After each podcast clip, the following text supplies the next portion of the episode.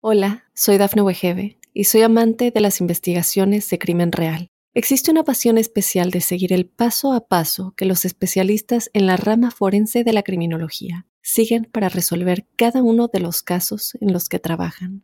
Si tú, como yo, eres una de las personas que encuentran fascinante escuchar este tipo de investigaciones, te invito a escuchar el podcast Trazos Criminales con la experta en perfilación criminal, Laura Quiñones Orquiza en tu plataforma de audio favorita. Para los Sagitario, un saludo muy, muy especial a la llegada de este mes de noviembre. Se avecina el cumpleaños, ya vamos en camino de una nueva era de ese tiempo en donde es posible declinar a pasados y convencerse que existen caminos nuevos, senderos nuevos a ser transitados. El mes que precede al cumpleaños es aquel en donde se cierran puertas, se terminan procesos, se culminan dinámicas y donde es posible eh, soltar todo aquello que ya no es, porque cuando se cumple años se tiene la opción de recomenzar de ceros, como cuando se emprende una nueva senda. Y este mes que precede al cumpleaños es el periodo en donde se hace necesario soltar todo aquello que ya no se requiere, declinar a lo que no es útil, con el fin de que las manos estén eh, limpias y descargadas y sea posible a partir del cumpleaños eh, tomar las riendas de nuevas cosas, colmarse de nuevas energías, vibrar en otras tonalidades. Es como el proceso de rebobinado, de, de cantar lo que no y de alimentar lo que sí. Este mes, noviembre, trae una serie de particularidades derivadas del movimiento de los planetas rápidos y a la luz de ellos eh, quisiera contarles cuáles son esas prioridades que se esbozan y esas áreas en las que vale la pena hacer énfasis. Existen fruto del movimiento de estos cuatro puntos estelares, eh, mirando las cosas desde la Tierra, obviamente, del Sol, Venus, Mercurio y el planeta Marte, eh, surgen unas frases o unas palabras que rememoramos como de gran estima por la significación que poseen durante este mes. La primera está emparentada con ese margen que es necesario dar mientras que la primavera llega, mientras que la luz se evidencia, y es esperar. Esperar. Solo que hay maneras de esperar, hay maneras y maneras de afrontar la vida. En este caso, es esperar pero de una forma activa. Esperar no puede ser eh, sentarse a ver qué ocurre. No, esperar es ir haciendo en la certidumbre que llegará una nueva luz, que se hará presente ese cumpleaños, que dará las eh, luces para poder caminar con vigor hacia otros destinos, hacia nuevos entornos, hacia otros escenarios. Es una espera activa y la otra está, está conectada precisamente con la espera en el sentido que faculta para recapitular, para meditar, para esperar, pero con una actitud creativa, reforzando el mundo interior y hallando dentro de sí respuestas y encontrando explicaciones.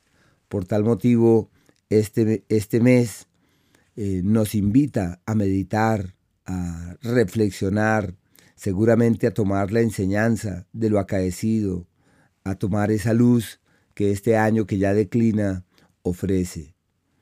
Quería también decirles que el planeta Venus está en un escenario, y eso pese a las complejidades a las que me estoy refiriendo, pero el planeta Venus está hasta el día 7 en el eje del éxito, y ese éxito está emparentado con el ámbito laboral, está correspondido con el hacer y faculta para que todo aquello que se haga y se realice tenga un buen escenario.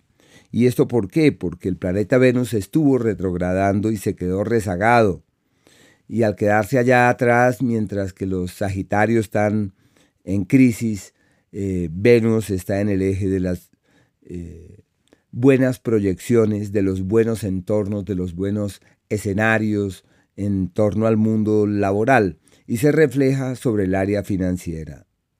Luego del día 7, ese astro entra en el eje de las bendiciones y las soluciones, lo que hace entrever que desde allí encuentran un escenario fiable para tocar la puerta, para encontrar el amigo, el aliado, el referente, el soporte en el que es factible ampararse con la única pretensión de poder evolucionar hacia un mejor mañana.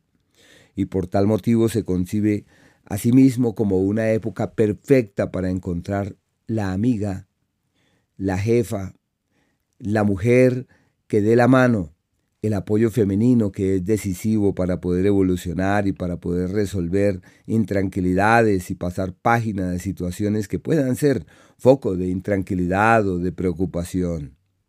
El planeta Mercurio está hasta el día 9 en el eje de los problemas. Cada palabra hay que medirla con cuidado y aunque Venus durante estos, esta primera semana avanza por el eje del éxito y del logro, Mercurio sin embargo está en el sector de los contratiempos. Así que se cruzan estas dos influencias, hay que magnificar lo bueno y contener lo complejo. Y con Mercurio lo que se necesita es cautela con lo que se dice, con lo que se expresa, quizás también con lo que se piensa, y habrá que estar atentos de la expresión y de la palabra. Mercurio desde el día 9 es el primero de los planetas rápidos en tocar eh, Sagitario y a partir de allí se entra en ese tiempo de la reconciliación, en donde ya el éxito se convierte en algo factible. Sino que fíjense que esas son las particularidades. Los Sagitario vienen a la vida bajo ese signo de la suerte y las bendiciones, donde aún contando con intranquilidades surgen luces. Pero a partir de allí es simple y llanamente eh, ser llamados a lo amable, validar las oportunidades y contemplar un escenario fiable para poder avanzar con determinación, con fuerza y con firmeza. Desde ese día se favorecen las alianzas, los acuerdos y las sociedades. En cambio, de ese día hacia atrás, el papel que se firma, la sociedad que se erige, todo esto requiere de mesura y requiere de prudencia. El planeta Marte hasta el día 23 está en el eje de los problemas en el amor y de las crisis románticas. El amor que llega no tiene futuro.